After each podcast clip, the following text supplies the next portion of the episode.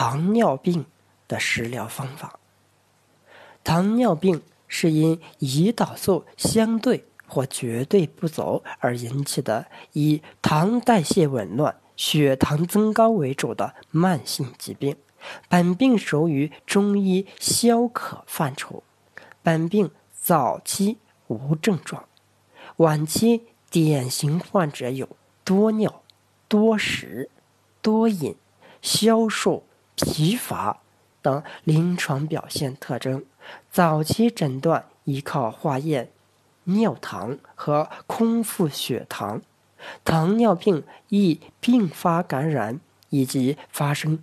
动脉硬化、白内障等疾病，除了药物治疗外，糖尿病也可进行饮食调理。一、清蒸鲫鱼茶，其制作方法是：选用鲫鱼五百克，绿茶适量，在鱼腹内塞满绿茶，清蒸鱼熟即可。淡食鱼肉。二，丝瓜茶。其制作方法是：选用丝瓜两百克，茶叶五克，盐适量。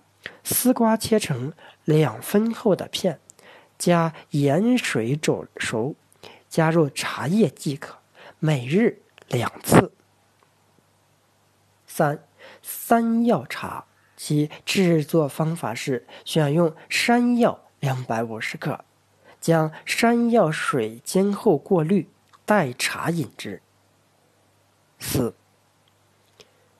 糯米红茶，其制作方法是：选用红茶两克，糯米五十到一百克，水六百到八百毫升，煮沸后加糯米。